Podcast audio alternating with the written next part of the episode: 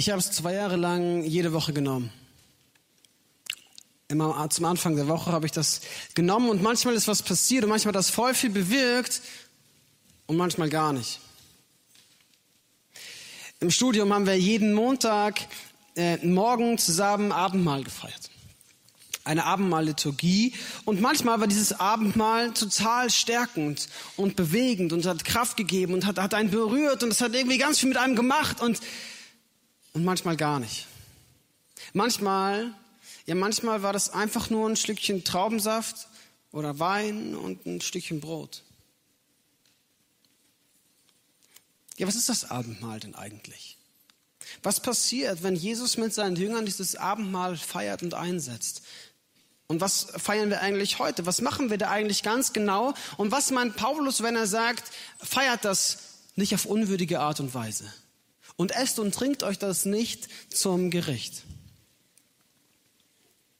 Das Abendmahl, ein, ein Fest, eine Zeremonie, ein Ritual, das, das für so viel Spaltung gesorgt hat, das für so viel Streit gesorgt hat. Die, die katholische Kirche und die, die Reformation dann sowieso, aber die Reformation in sich auch wieder, die Reformatoren haben sich zerstritten, die konnten sich auf alles einigen, bis auf das Abendmahlsverständnis. Und so sind sie getrennt Wege gegangen aufgrund des Abendmahls. Und, und das, obwohl das Abendmahl gar nicht so viel bezeugt wird im Neuen Testament. Es kommt gar nicht so oft zur Sprache. Die Evangelien berichten davon, wie Jesus das mit seinen Jüngern feiert. Matthäus, Markus und Lukas berichten das. Johannes auch, aber so ein bisschen zerstückelt. Und dann lesen wir noch in, äh, in der Apostelgeschichte und im Korintherbrief sind so vereinzelte Stellen, wo es heißt, ja, hier kamen sie zusammen, um Brot zu brechen. Hier kamen sie zusammen, um auf, aus einem gemeinsamen Kelch zu trinken. Und dann, dann haben wir noch die eine lange Stelle, die Paulus uns übermittelt im Korintherbrief. Aber die steht da auch nur, weil die Korinther das irgendwie falsch gemacht haben. Weil er sie korrigieren musste. Also hätten die Korinther damals nicht das Abendmahl irgendwie falsch gefeiert, hätten wir ziemlich wenig. Aber sie haben das gemacht und so schreibt Paulus dann diese Gemeinde, er schreibt, es gibt bei euch, es gibt bei euch unterschiedliche Gruppen und Spaltungen, also Parteien und das ist vor allem zwischen Armen und Reichen. Und zu denen schreibt er dann, wenn ihr zusammenkommt, hat das nichts zu tun mit dem vom Herrn eingesetzten Mahl. Denn wenn es ans Essen geht, hält jeder sein eigenes Mahl und so ist der eine hungrig, der andere aber betrunken. Habt ihr etwa keine Häuser, in denen ihr essen und trinken könnt? Oder missachtet ihr die Gemeinde Gottes und wollt die herabsetzen, die nichts haben? Was soll ich zu euch sagen? Soll ich euch dafür etwa noch loben? Nein, dafür lobe ich euch nicht. Ich selbst habe vom Herrn eine Überlieferung empfangen und die habe ich an euch weitergegeben. In der Nacht, in der er verraten wurde, nahm der Herr Jesus das Brot. Er dankte Gott, brach das Brot in Stücke und sagte, das ist mein Leib für euch. Tut das zur Erinnerung an mich. Ebenso nahm Jesus nach dem Essen den Becher und sagte, dieser Becher steht für den neuen Bund, den Gott durch mein Blut mit den Menschen schließt. Tut das zur Erinnerung an mich, so oft ihr aus diesem Becher trinkt. Denn so oft ihr dieses Brot esst und aus diesem Becher trinkt, verkündigt ihr den Tod des Herrn. Dies gilt so lange, bis er wiederkommt. Wer auf unwürdige Weise das Brot isst oder aus dem Becher trinkt, des Herrn trinkt, muss wissen, er macht sich schuldig am Leib und am Blut des Herrn. Jeder Mensch soll das für sich selbst überprüfen. Erst dann soll er vom Brot essen und aus dem Becher trinken. Denn beim Essen und Trinken geht es um den Leib des Herrn. Wer das nicht beachtet, spricht sich beim Essen und Trinken selbst das Urteil. Das ist auch der Grund, warum es bei euch so viele Schwache und Kranke gibt. Ja, manche sind sogar schon gestorben. Würden wir uns selbst prüfen, dann müsste der Herr nicht über uns richten. Sein Urteil dient dazu, uns zurechtzuweisen. Damit verhindert er, dass wir zusammen mit dieser Welt endgültig verurteilt werden. Deshalb, liebe Brüder und Schwestern, gebe ich euch die Anweisung, wartet aufeinander, wenn ihr zum Essen zusammenkommt. Wer Hunger hat, soll zu Hause essen. Dann kann eure Zusammenkunft nicht zu eurer Verurteilung führen. Alles Weitere werde ich regeln, wenn ich komme. Die wahrscheinlich längste oder die längste Stelle im Neuen Testament über das Abendmahl. Und wir arbeiten die heute Morgen mal zusammen durch. Paulus beschreibt hier das Abendmahl in drei Teilen. Der erste Teil ist, ihr kommt irgendwie zusammen in unterschiedlichen Gruppen und da läuft einiges schief. Ihr teilt nicht. Es gibt Arme und Reiche und ihr, ihr lebt nicht wirklich Gemeinschaft. Der zweite Teil, wie das, über, das Überlieferte weiter wiedergibt. Also wie es in Evangelien geschrieben steht, wie das Abendmahl zu feiern ist. Die Überlieferung, die Jesus einsetzt mit seinen Jüngern. Und dann das Ende, dieser ganze Teil über die Unwürdigkeit und über das selber prüfen und Gottes Gericht und Urteil über die, die auf unwürdige Art und Weise das Abendmahl feiern. Also diese drei Teile haben wir. Gehen wir rein und zwar fangen wir, wie man das gut macht, in der Mitte an natürlich. So, also die Einsetzungsworte. Jesus, also Paulus, der übermittelt, wie das Abendmahl gefeiert werden muss, wie Jesus das gefeiert hat mit seinen Jüngern. Und das lesen wir zum Beispiel im Lukas-Evangelium, als die Stunde für das Passamal gekommen war, legte sich Jesus mit den Aposteln zu Tisch. Jesus feiert das Passamal. In der Nacht, in der er verraten wurde, also einen Tag bevor er gestorben ist, feiert er mit seinen Jüngern das Passamal. Ein jüdisches Fest, das Passafest, als Erinnerung an den Auszug aus Ägypten. Und dieses Passafest, beziehungsweise dieses Passamal, ist ein ganz schön langes Mahl. Es ist ein richtiges Abendessen. Ein liturgisches Abendessen, aber ein Abendessen. Und das dauert richtig lange. Da gibt es unterschiedliche Gebete, mit denen bestimmte Sachen gesegnet werden und gesagt werden. Es gibt eine klare Liturgie. Es gibt Kinder, die Fragen stellen. Es gibt Väter, die antworten. Es gibt insgesamt vier verschiedene Becher mit Wein, die mal ausgeteilt werden, mal zusammengeschüttet, zur Seite gestellt und so weiter und so fort. Es gibt Brot, Kräuter, Lamm und alles Mögliche. Und alles hat eine ganz klare Reihenfolge, einen Ablauf und das dauert. Das dauert richtig lang.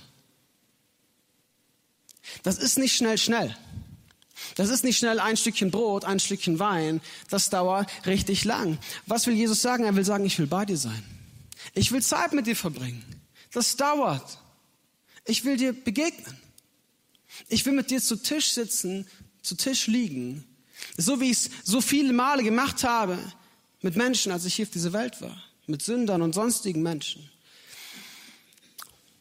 Und ich will bei dir sein. Ich will Zeit mit dir verbringen. Das braucht Ruhe. Das braucht Zeit. Das braucht Geduld. Das ist Beziehung. Also ich will bei dir sein. Jesus sagt selber, ich habe mich sehr danach gesehnt, dieses Passamal mit euch zu essen, bevor mein Leiden beginnt. Ein Gott, der sich nach dir sehnt.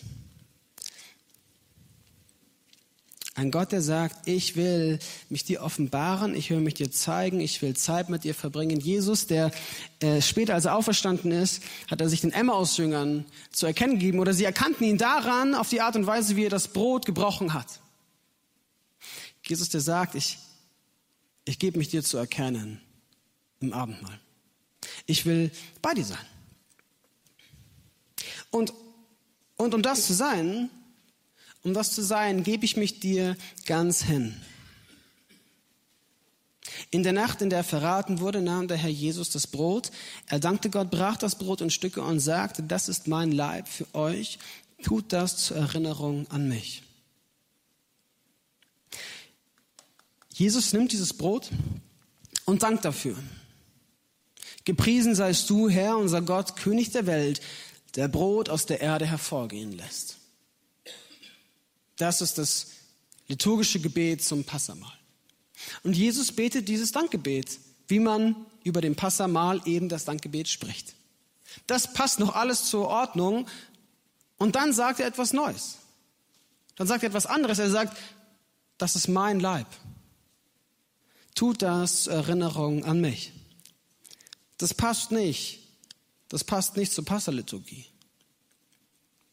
Jesus, der auf einmal sagt, erinnert euch nicht mehr nur an den Auszug aus Ägypten, sondern erinnert euch an mich. Erinnert euch nicht nur an, an die Befreiung aus der Sklaverei, sondern erinnert euch an den, der, der ewige Freiheit schafft. Erinnert euch an den, der diese Freiheit endgültig für dich wirksam werden lässt. Erinnert euch an mich. Und Jesus, der sagt, Tut das, indem ihr dieses, dieses Brotleib teilt und esst. Und darin wird auch klar, Jesus, der nicht nur sagt, dieses Brot ist er, sondern die ganze Handlung ist er. Jesus ist nicht nur das Brot an sich, sondern Jesus ist das Dankgebet über dem Brot. Jesus ist das Zerbrechen des Brotes. Jesus ist das Austeilen des Brotes und Jesus ist das Teilhaben an diesem Brot. All das ist die Geschichte Jesu, der, der gepriesen wird, der empfangen wird, der gelobt wird, der zerbrochen wird, der stirbt, der hingegeben wird und an dem wir teilhaben. An seinem Tod und an seiner Auferstehung. Jesus, der sagt, ich gebe mich selbst dir hin. Ich gebe mich dir hin. Und das ist, das ist, das ist beeindruckend. Weil wenn man das Neue Testament liest, dann könnte man meinen, na ja, er wurde halt auch verraten. Und er wurde halt auch gekreuzigt von römischen Soldaten. Also er war da ziemlich passiv. Und Jesus macht in der Abendmahl-Liturgie klar, nein, nein, nein, nein, nein. Ich gebe mich dir hin. Ich gebe mich euch hin. Ich gebe mich hin für die Menschen. Ein Gott, der sich selbst aufopfert. Ein Gott, der sich auch hätte nicht kreuzigen lassen müssen. Ein Gott, der am Kreuz verspottet wird und gesagt wird, komm doch runter. Und er hätte runterkommen können. Ein Gott, der sagt, nein, ich gebe mich hin. Ich gebe mich hin in die Hände der römischen Soldaten. Ich gebe mich hin in den Verrat. Ich gebe mich hin in den Tod für dich. Für dich, das meint einerseits an deiner Stelle.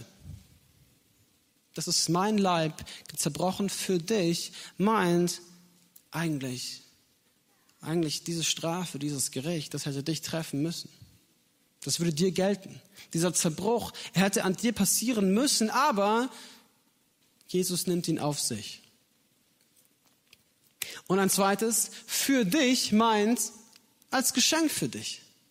Jesus, der kommt und sagt, ich sterbe für dich, ich schenke dir, ich schenke dir meinen Tod. Ich schenke dir meinen zerbrochenen Leib. Und in meinem Tod wirst du leben. In meinem Tod, dass ich, der Sünde, dass ich die Sünde überwunden habe mit meinem Tod, darin ist Heil für dich. Darin wirst du leben. Also komm, komm und hab Anteil, hab Anteil an diesem Brot. Hab Anteil am Leben. Für dich. Geschenk.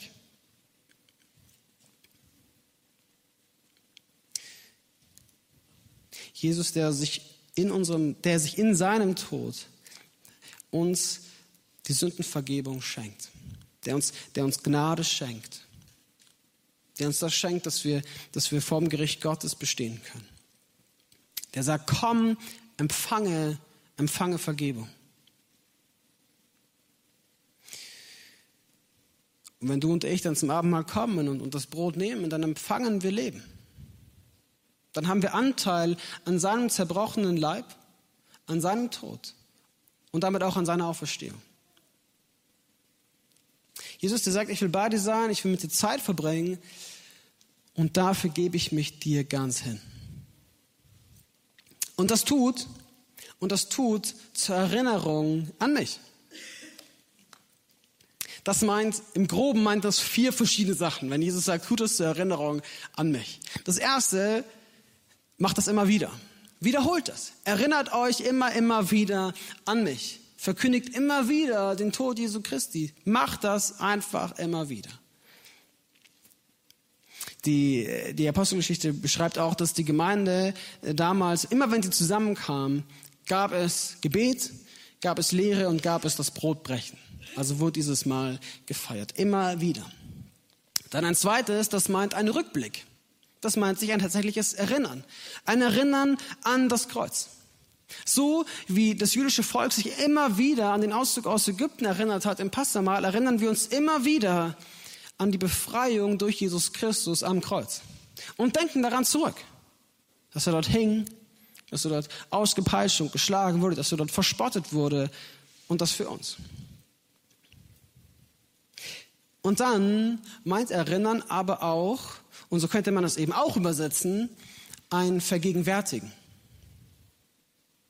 Es wird Teil deiner Gegenwart.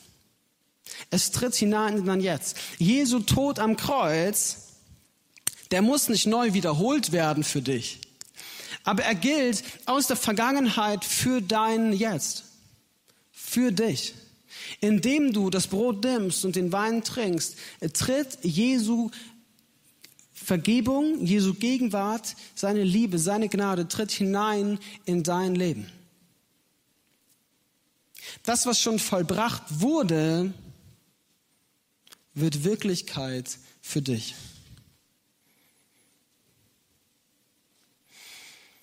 Und schließlich meint Erinnern, und das ist im Deutschen ein bisschen schwer zu übersetzen, aber meint Jesus damit auch ein Erinnern an die Zukunft. Erinnert euch an die Zukunft. Weil Jesus davon erzählt, er wird das Passamal so lange nicht mehr essen, bis es im Reich Gottes in Vollendung gefeiert wird.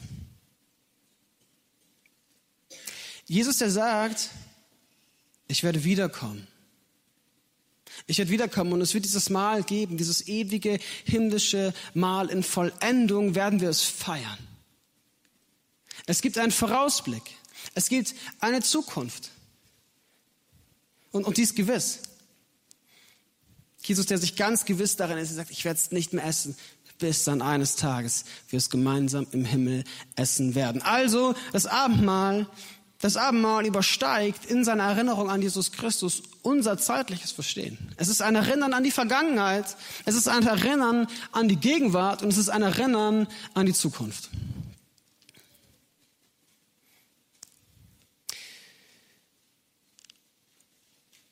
Und gerade darin, gerade darin in dieser Vergegenwärtigung, in dieser Gegenwartsperspektive des Abendmahles, gerade darin haben sich dann viele zerstritten und wurden sich ein bisschen unein darüber.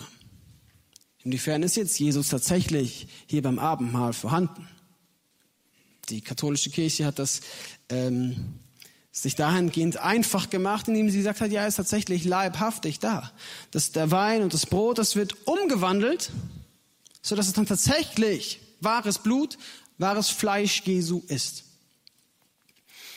Davon hat sich dann die Reformation abgekehrt und gesagt, na ja, wenn das so wäre, dann würde Jesus immer wieder neu geopfert werden. Er müsste immer wieder neu sterben, um Vergebung für dich zu erlangen. Und, und, und wir stellen uns, also wir als Freikirche stellen uns auf den Fuß der Reformation und sagen, nee, nee, nee, Jesus hat einzig und allein einmal endgültig den Sieg errungen. Das muss nicht nochmal passieren. Jesus wird hier nicht neu umgewandelt, sondern wir haben hier Symbole. Wir haben hier Zeichen, Zeichen, die ausdrücken, dass das passiert ist. Aber, und das meinte ich auch mit der Vergegenwärtigung, aber Zeichen, die hineintreffen, hineinkommen in seine Gegenwart. Darin, dass sie Symbol sind, sind sie so viel mehr als Symbol. Warum? Warum? Weil Jesus sagt, ich nehme mich diesen Symbolen an. Ich identifiziere mich damit. Ich sage, das ist mein Leib und das ist mein Blut. Jesus, der sagt, ich, ich schenke mich euch in diesen Zeichen. Ich bin gegenwärtig darin. Und, und wie genau? Und das ist, das ist ein bisschen schwierig zu verstehen und auch schwierig in Worte zu fassen. Aber was Jesus klar macht, ist, ich, ich bin da. Ich will bei dir sein, also bin ich da.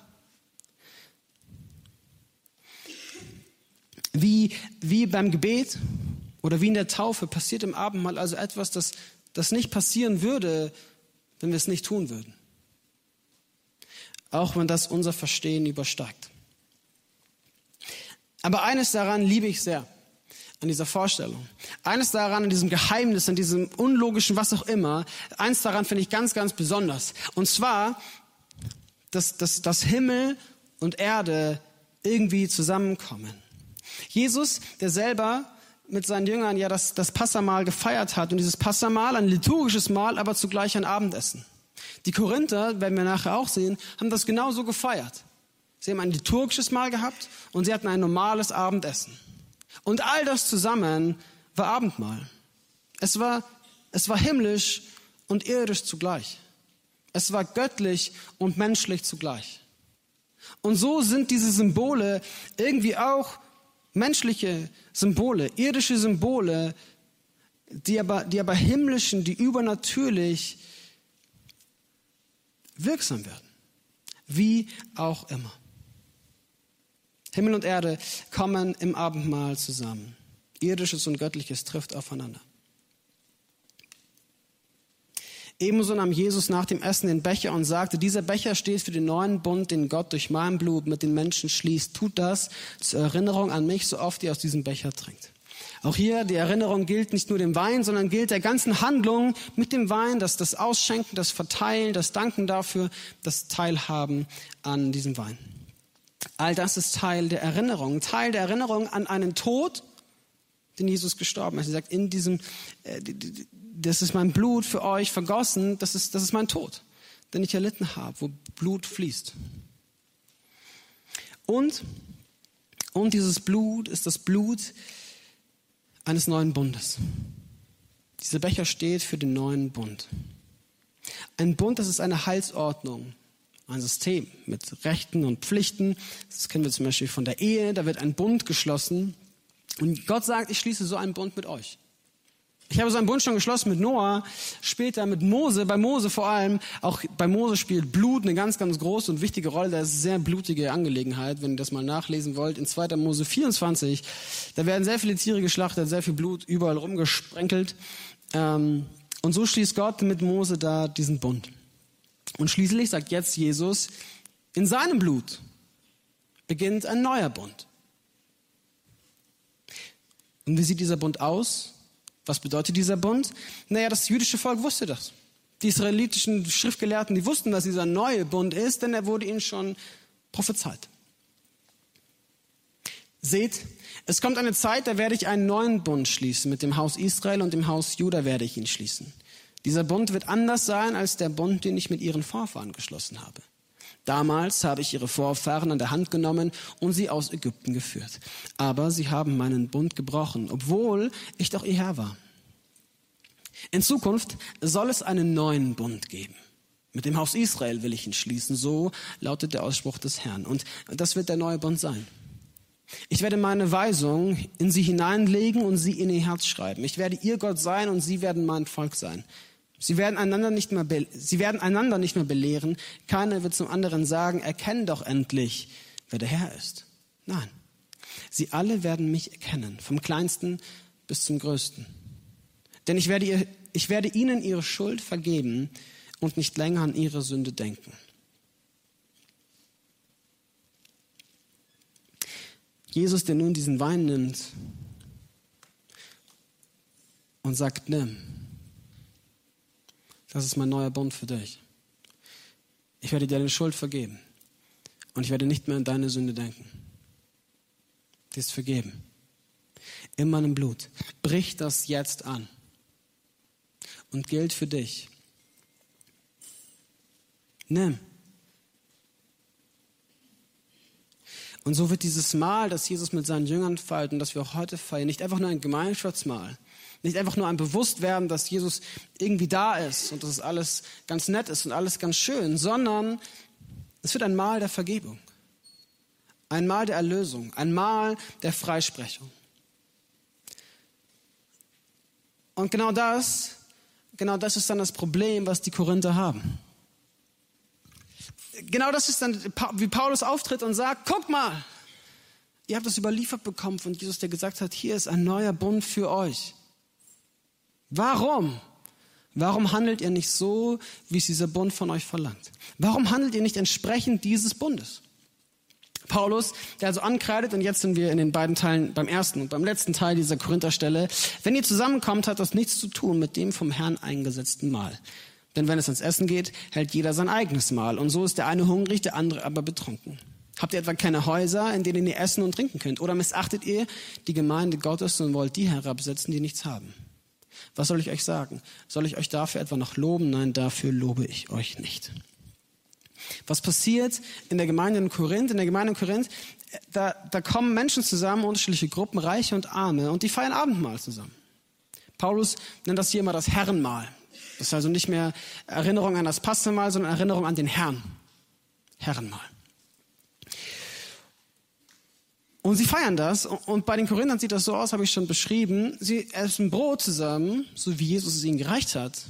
Dann essen sie zusammen, einfach zu Abend. Und deswegen schreibt dann auch Paulus, und nach dem Essen nahm Jesus den Kelch und hat ihn gereicht. Also nicht nur nach dem Essen des Brotes, sondern nach dem ganzen Abendessen. Und so das dann, wurde das in der Gemeinde in Korinth gefeiert. Und jetzt gibt es ein Problem. Es gibt dort Menschen, die schlagen sich den Bauch voll und es gibt Menschen, die bleiben hungrig zurück. Dafür gäbe es zwei Erklärungen. Die erste Erklärung wäre, es gibt Reiche und Arme und alle bringen was zu essen mit. Aber es ist nicht so ein Bring and Share, sondern es ist ein Bring and Eat. Also jeder nimmt das, was er, was er selber mitgebracht hat, isst er für sich selber. Und so haben die Reichen dann ganz viel und fühlen sich ganz toll in der Gemeinde und die Armen, die sitzen traurig daneben. Eine zweite Erklärung wäre, dass, dass ähm, der Gottesdienst abends gefeiert wurde nach, nachdem man gearbeitet hat, also zum Feierabend hin, wurde dann Gottesdienst gefeiert. Und die Reichen, die konnten sich erlauben, früher zu kommen und mussten weniger lange arbeiten. Und die arme, ärmere Gesellschaftsschicht, die musste länger arbeiten, kam dann später dazu und dann gab es schon nichts mehr. Wie auch immer, es wird klar, es wird nicht geteilt. In der Gemeinde in Korinth gibt es Egoisten.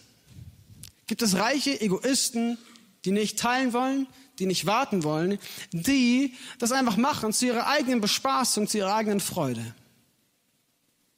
Was Paulus kritisiert, ist nicht die, nicht die liturgische Art und Weise, wie sie Abendmahl feiern. Nicht die Sündhaftigkeit der Menschen, die da zusammenkommt. Nicht der zeitliche Ablauf, wie auch immer, sondern einfach nur, dass es dort Menschen gibt, die haben Hunger und die kriegen nichts. Das ist die Kritik von Paulus. Die Kritik ist, dass sie ein Abendmahl feiern, was nicht mehr dem Herrn gehört, sondern den Menschen. Sie tun das zu ihrem eigenen Nutzen, um ihren eigenen Selbstwert darzustellen. Sie kreisen sich nur um sich selbst. In dieser Gemeinde in Korinth gibt es Menschen, die weder ihre Mitmenschen vor Augen haben, die irgendwie Hunger leiden, noch Jesus Christus. Und Paulus, er sagt, wenn ihr eure Mitmenschen missachtet und sie nicht ehrt, nicht beschützt, sich euch nicht um sie kümmert, wenn sie euch egal sind, ja dann bedeutet das, euch ist die Gemeinde egal. Und was ist die Gemeinde? Die Gemeinde ist Leib Christi. Wenn euch der Leib Christi egal ist, dann ist euch Christus egal. Und das, und das bedeutet es, das Abendmahl unwürdig zu feiern. Wer auf unwürdige Weise das Brot isst oder aus dem Becher des Herrn trinkt, muss wissen, er macht sich schuldig am Leib und am Blut des Herrn. Jeder Mensch soll das für sich selbst überprüfen. Erst dann soll er vom Brot essen und aus dem Becher trinken. Wie oft, wie oft hast du dich selbst hinterfragt und zermartert und zermartert, ob nicht irgendwo in deinem Leben noch ein kleines Fünkchen Sünde ist? Ob da nicht noch ein bisschen Unwürdigkeit da ist? Wie oft kamst du nicht zum Abendmahl, wo du dachtest, ich habe heute Morgen habe ich noch meinen Ehemann angeschrien oder meine Ehefrau, ich bin unwürdig. Ich habe letzte Woche war ich ganz schlecht. Ich habe ich habe ich habe unmoralische Dinge getan. Ich bin unwürdig zum Abendmahl zu kommen. Wie oft hast du das gedacht? Ich glaube, diese Bibelstelle hat, hat eine ganz schlimme Wirkungsgeschichte, weil weil sie so falsch verstanden wurde und so falsch gepredigt wurde. Paulus spricht hier niemals von unwürdigen Menschen. Er spricht immer von einer unwürdigen Weise eine unwürdige Art und Weise, das Abendmahl zu feiern. Was ist die unwürdige Art und Weise? Die unwürdige Art und Weise ist es, was ich vorhin beschrieben habe, die, die, die, die Armen, die Hungrigen zu übersehen und Jesus Christus zu übersehen. Die unwürdige Art und Weise ist es zu sagen, ich drehe mich um mich selbst. Ich brauche keine Hilfe, ich helfe auch niemand anderem, ich kümmere mich nur um mich selbst. Und daraufhin sollte ich die Gemeinde prüfen. Auf diese Herzenseinstellung vor dem Abendmahl soll ich die Gemeinde prüfen und soll ich prüfen, hey, habt ihr, habt ihr andere Gemeindemitglieder im Kopf? Habt ihr sie im Sinn, die Hunger haben? Habt ihr sie im Sinn, die Schutz brauchen? Es erinnert an, an die Stelle, wo Jesus sagt, ey, meinen geringsten Brüdern, wenn ihr denen helft, dann helft ihr mir wenn ihr sie ankleidet, wenn ihr sie versorgt, wenn ihr für sie da seid. Das, das sollt ihr tun. Das ist schwierig, das praktisch bei uns im Abendmahl umzusetzen, weil wir eben nur den Anfang und das Ende dieses Abendmahls feiern. Und auch soll sich die Gemeinde dahingehend prüfen. Habt ihr die Schutzlosen im Blick? Und verhaltet ihr euch dementsprechend, wie Jesus sich verhalten habt? Habt ihr Jesus vor Augen, der, der sich selbst hingibt am Kreuz und handelt ihr dementsprechend? Also gebt ihr euch auch selber hin anderen Menschen. Achtet andere Menschen höher als euch selbst. Ordnet euch unter. Helft und gebt. Passt euer Verhalten zur Selbsthingabe Jesu. In der Feier des Abendmahls. Paulus spricht ja auch nicht vom alltäglichen Leben oder sonst was. Also, eben wie gesagt, unsere, unsere Hilfe an Armen und Schutzlosen können wir hier im Abendmahl schlecht ausleben. Das gilt für uns dann im Alltag. Denn bei diesem Essen und Trinken geht es um den Leib des Herrn. Wer das nicht beachtet, spricht sich beim Essen und Trinken selbst das Urteil. Das ist auch der Grund, warum es bei euch so viele Schwache und Kranke gibt. Ja, manche sind sogar schon gestorben. Würden wir uns selbst richtig prüfen, dann müsste der Herr nicht über uns richten. Sein Urteil dient dazu, uns zurechtzuweisen. Damit verhindert er, dass wir zusammen mit dieser Welt endgültig verurteilt werden. Deshalb, liebe Brüder und Schwestern, gebe ich euch die Anweisung, wartet aufeinander, wenn ihr zum Essen zusammenkommt. Wer Hunger hat, soll zu Hause essen, dann kann eure Zusammenkunft nicht zu eurer Verurteilung führen. Alles Weitere werde ich regeln, wenn ich komme. Das ist wahrscheinlich so die, die schwierigste und härteste Stelle des ganzen Textes. Paulus, der schreibt, ja, es gibt dort Arme und Kranke. Und es gibt Gott, der Gericht hält und der straft. Schauen wir uns da mal tiefer rein. Erstens, die Bibelstelle, wo es heißt, dass es dort Kranke und Arme gibt und, und, und Menschen, die schon gestorben sind, die ist auf zweierlei Art und Weise, könnte man die interpretieren. Die erste Art und Weise wäre, naja, es gibt ja hungernde Menschen, es gibt ja arme Menschen und die kriegen nichts. Also sterben sie. Und das ist ein Schaden an der ganzen Gemeinde, am ganzen Leib Christi. Die zweite Art und Weise, und das ist die näherliegende, wäre zu sagen, nee, es sind schon die Reichen. Es sind schon die Egoisten. Es sind schon die für sich selbst nur sorgen. Es sind die, die gestraft, bestraft werden. Es sind die, die krank werden und sterben. Selbst wenn man das so interpretiert, müsste man auch dann noch klarstellen, dass es bei diesem Gericht Gottes nicht um ein endliches, also äh, äh, ein, ein, ein, ein, ein Endgericht handelt, nicht um eine Verdammung, sondern um eine Zurechtweisung, um eine Erziehung. Bei Paulus ist ganz klar, hey, wenn ihr zur Gemeinde gehört, wenn ihr glaubt an Jesus Christus, dann seid ihr gerettet. Dann kann euch nichts aus dieser Liebe reißen, nicht mal, wenn ihr das Abendmahl auf unwürdige Art und Weise feiert. Ihr seid gerettet. Aber ihr werdet zurechtgewiesen. Eben damit ihr am Ende nicht endgültig verurteilt werdet. Ein Gott, der erzieht. Ein Gott, der sagt, mir ist es nicht egal, wie er handelt. Ein Gott, der dahingehend bestraft. Das kann man irgendwie Paulus nicht, nicht absprechen, dass er das sagen will. Man könnte das theologisch so deuten und sagen, ja genau, es gibt dort Menschen in der Gemeinde, die verlieren den Blick für das Wesentliche. Die verlieren den Blick für ihre Mitmenschen und im letzten verlieren sie den Blick für Jesus Christus selbst. Und indem sie immer wieder das Abendmahl feiern, ohne auf Gott zu blicken, kennen sie sich immer weiter von ihm ab. Verschließen die Augen vor ihm. Erkennen nicht mehr seinen Tod, erkennen nicht mehr seine Vergebung, nicht mehr seine Gnade, glauben, sie bräuchten das alles gar nicht und kennen sich immer weiter von Christus ab. Und das, das zieht Gottes Gericht nach sich. Wie sollen wir also richtig Abendmahl feiern? Wir sollen uns selber richten.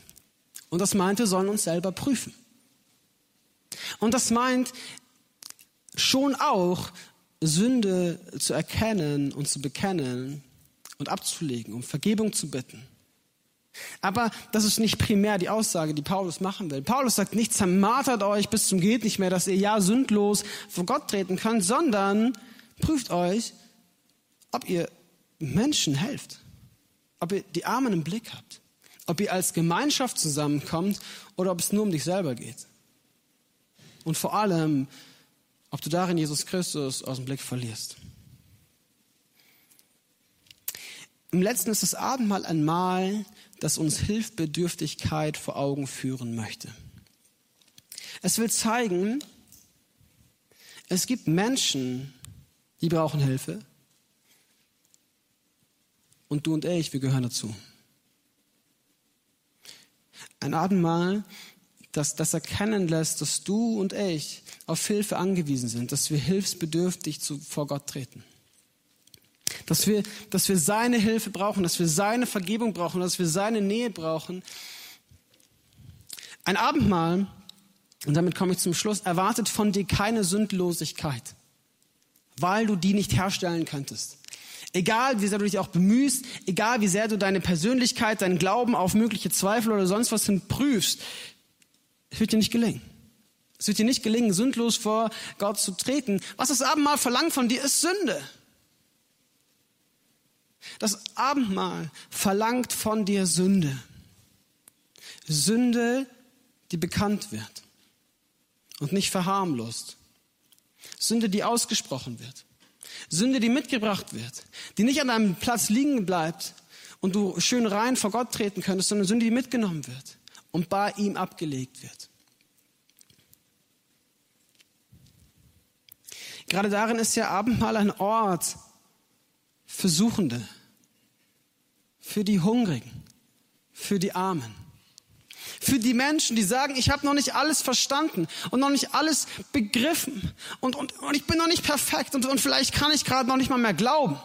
Und ich habe viel zu viele Zweifel, aber gerade deswegen brauche ich ja dich, Jesus. Gerade deswegen brauche ich deine Hilfe, gerade deswegen brauche ich deine Vergebung. Ich brauche deine Gnade, ich brauche deine Güte, ich brauche deine Annahme. Das Abendmahl ist für die Menschen, die ein Verlangen haben nach Jesus. Die sich sehnen und sagen, ich will diesem Jesus begegnen.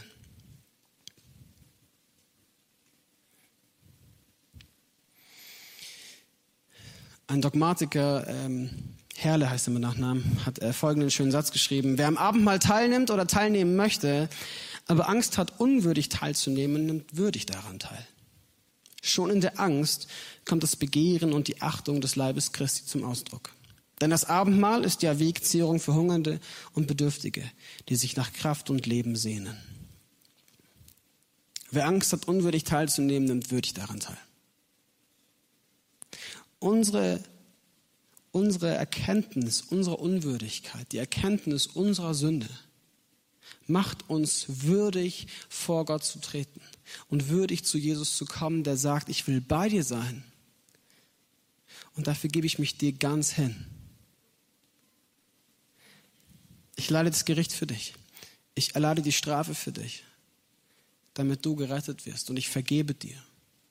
Und diese Vergebung, sie ist vor 2000 Jahren hergestellt worden und sie gilt heute erneut für dich. Also komm.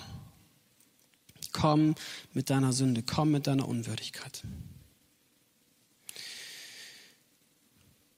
Und das wollen wir tun. Wir wollen jetzt zusammen Abendmahl feiern. Das wird gleich so sein, dass wir haben hier vier Tische im Raum äh, verteilt und ihr könnt zu diesen Tischen kommen. Euch wird dann das Brot gereicht und, und den, ähm, den Traubensaft könnt ihr euch nehmen und mit beidem geht ihr zurück an euren Platz und könnt da in Ruhe das Abendmahl einnehmen. Ganz persönlich und als Gemeinschaft. Der Herr Jesus in der Nacht, der verraten war, nahm er das Brot, dankte und brach und sprach, das ist mein Leib für euch. Das tut zu meinem Gedächtnis. Desgleichen nahm er auch den Kelch nach dem Mahl und sprach, dieser Kelch ist der neue Bund in meinem Blut. Das tut so oft ihr daraus trinkt zu meinem Gedächtnis. Denn so oft ihr von diesem Brot esst und von dem Kelch trinkt, verkündigt ihr den Tod des Herrn, bis er kommt. Wir haben eine Zeit der Stille.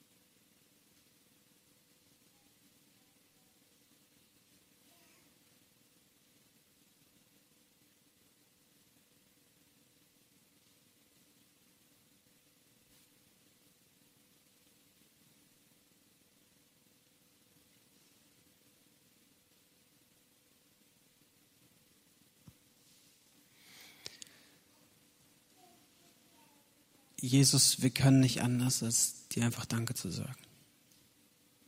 Danke für dein Leib und dein Blut. Danke, dass du dich hingegeben hast für uns. Und wir kommen an diesen Tisch der Gnade und wir wollen es empfangen. Danke, dass du ein Gott bist, der uns begegnet. Danke, dass wir das unverdient aus deinen Händen empfangen dürfen. Deine Gnade, deine Vergebung. Danke, Jesus.